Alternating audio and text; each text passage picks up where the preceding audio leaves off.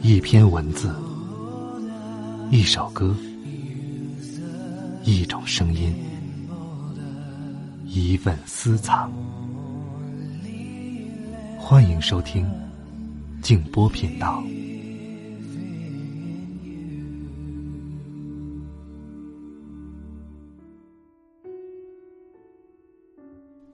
许多年过去了，人们说，陈年旧事可以被埋葬。然而，我终于明白这是错的，因为往事会自行爬上来。晚上好，各位，我是静波。刚才这段话来自卡勒德·胡塞尼的《追风筝的人》。现在我的手上正拿着一本书。是杨绛先生记录他们家庭的，叫做《我们仨》。这本书是商务印书馆出的，亚文的牛皮纸封皮，里面泛黄的纸张，而且还特别附赠了一篇他们手写的书信稿。我这么一描述啊，我估计大家能够感受到这种纸卷的气味了。我是在两年前的时候就读过这本书，当时非常的感动。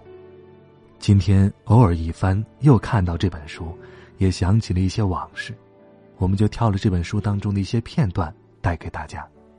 如果你想看到我特别制作的图文消息，欢迎通过微信公众号搜索添加“静波频道”，一起来听我们仨节选。见他之前，从未想过结婚；娶她之后。从未后悔娶她。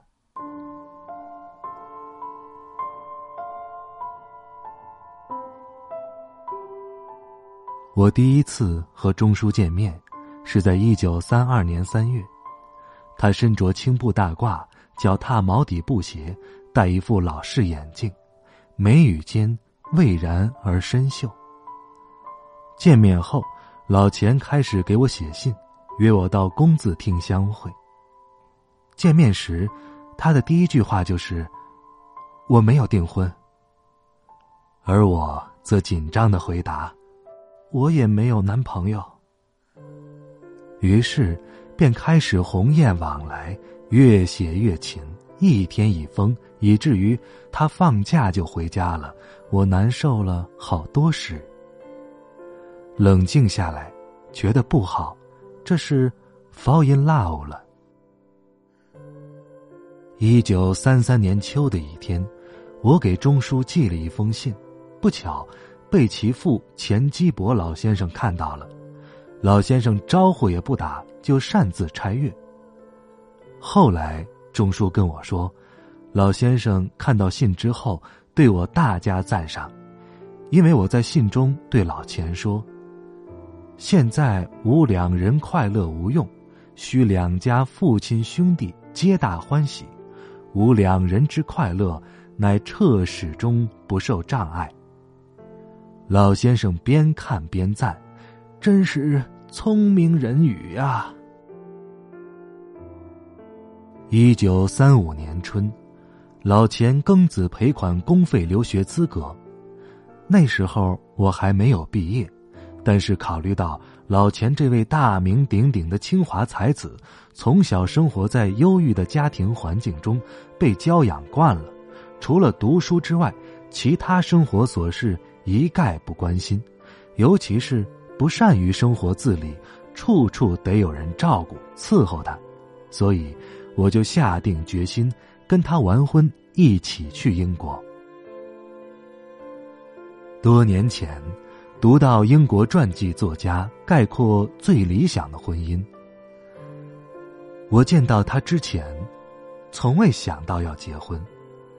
我娶了她几十年，从未后悔娶她，也未想过要娶别的女人。我把她念给钟书听，他当即回说：“我和他一样。”我说：“我也一样。”钟书常自叹，着手笨脚。我只知道他不会打蝴蝶结，分不清左脚右脚，拿筷子只会像小孩那样一把抓。我并不知道其他方面的他是怎样的笨，怎样的拙。一九七二年的早春，我们从干校回北京不久，北京开始用煤气罐代替蜂窝煤。早起，钟叔照常端上早饭，还有他爱吃的猪油年糕，满面得瑟。我称赞他能蒸年糕，他也不说什么。装作若无其事的样我吃着吃着，忽然诧异的说：“谁给你点的火呀？”因为平时我晚上把煤炉封上，他早上打开火门，炉子就忘了。这一次不是。钟叔等着我问呢，他得意的说：“我会划火柴了。”这是他生平第一次划火柴，为的是做早饭。文革期间，某天忽然有部门通知去参加国宴，钟叔说：“我不去了啊，我很忙，我不去了。”来人说：“这是江青同志点名要你去的。”钟叔则说：“哈哈，我不去了，我很忙，我不去。”那人于是说：“那么，我可不可以说你身体不好？”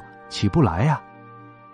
钟叔很直接，不不不，我身体很好，你看，嗯，身体很好，哈，我忙去了，于是一直没有出门。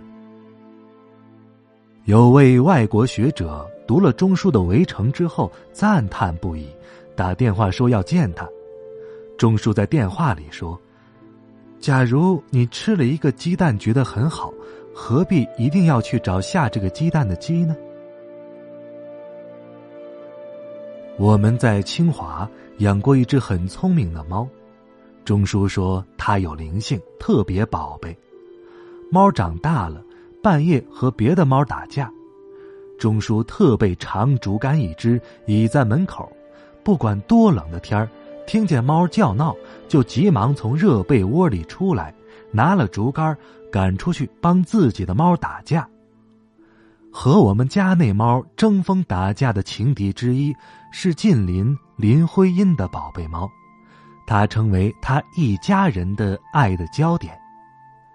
我常怕钟叔为猫而伤了两家的和气，引用他自己的话说：“打狗要看主人的面那么打猫要看主妇的面了。”他笑说。理论啊，总是不实践的人制定的。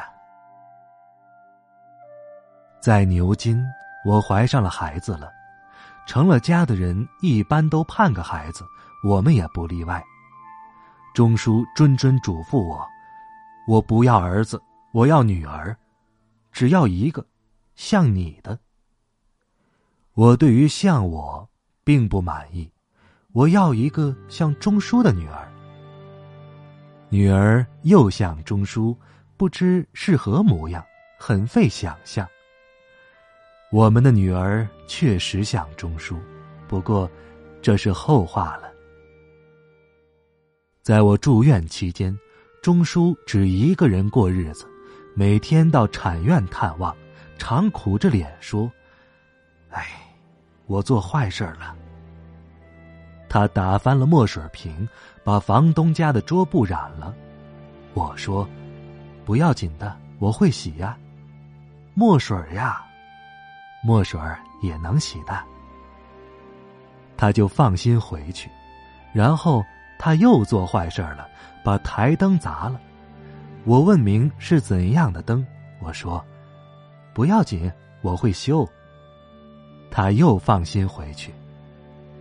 下一次，他又满面愁虑，说：“把门轴弄坏了，门轴两头的门球脱落了一个，门不能关了。”我说：“不要紧，我会修。”他又放心回去。他感激之余，对我说的“不要紧”深信不疑。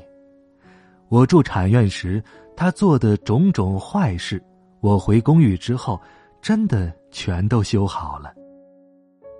钟叔叫了汽车接妻女出院，回到寓所，他炖了鸡汤，还剥了碧绿的嫩蚕豆瓣煮在汤里，盛在碗里，端给我吃。钱家的人若知道他们的大阿官能这般伺候产妇，不知道该多么惊奇呀！钟叔曾逗阿元玩说。围城里有个丑孩子，就是他。阿元信以为真，却也并不计较。他写了一个开头的“百合心”里，有个女孩子穿了一件紫红毛衣。钟叔告诉阿元，那是个最讨厌的孩子，也就是他。阿元大上心事，怕爸爸冤枉他，每天找他的稿子偷看。钟叔就把稿子每天换个地方藏起来，一个藏一个找，成了捉迷藏式的游戏。后来连我都不知道稿子藏到哪里去了。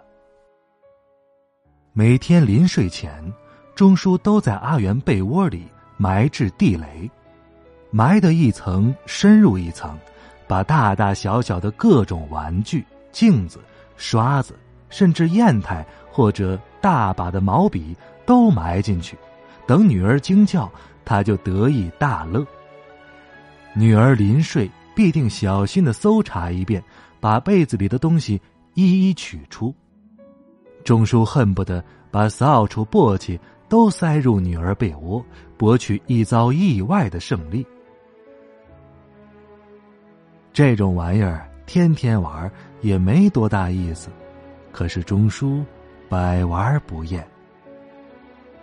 钟叔曾认真的跟我说：“假如我们再生一个孩子，说不定比阿元好，我们就要喜欢那个孩子了。那我们可怎么对得起阿元呢？”提倡一对父母只生一个孩子的理论，还从未讲到父母为了用情专一而只生一个。我们在牛津时，钟叔午睡，我临帖。可是，一个人写写字困上来，便睡着了。他醒来见我睡着，就饱蘸浓墨，想给我画个花脸可是，他刚落笔，我就醒了。他没想到，我的脸皮比宣纸还要吃墨，洗净墨痕，脸皮像纸一样快洗破了。以后他不再恶作剧，只给我画了一幅肖像，上面再添上了眼镜和胡子，聊以过瘾。回国后，他暑假回上海，大热天儿，女儿熟睡，当时女儿还只是娃娃呢，他在她肚子上画了一个大脸，挨了他母亲一顿的训斥，他不敢再画了。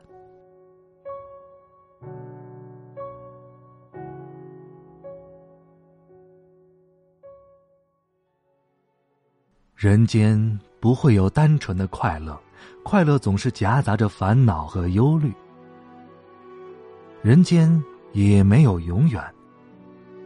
我们一生坎坷，暮年才有了一个可以安顿的居处，但老病相催，我们在人生道路上已走到尽头了。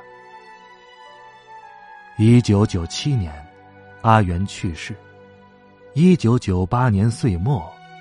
钟书去世，我三人就此失散了，就这么轻易的失散了。世间好物不坚牢，彩云易散琉璃脆。现在只剩下我一人，我清醒的看到。以前当做我们家的寓所，只是旅途上的客栈而已。家在哪里，我不知道。我还在寻觅归途。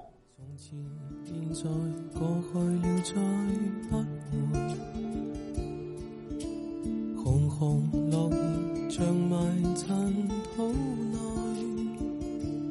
开始总结总是没变改，天边的你飘荡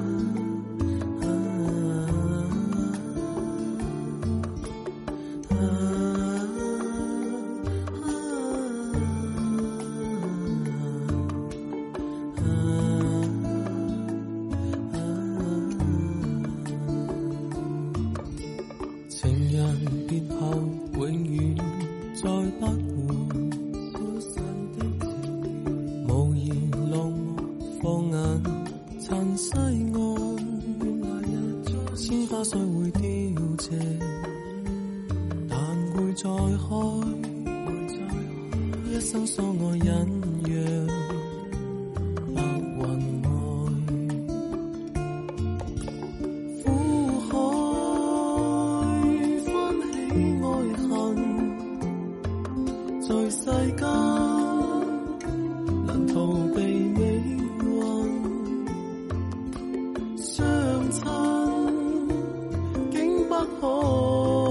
可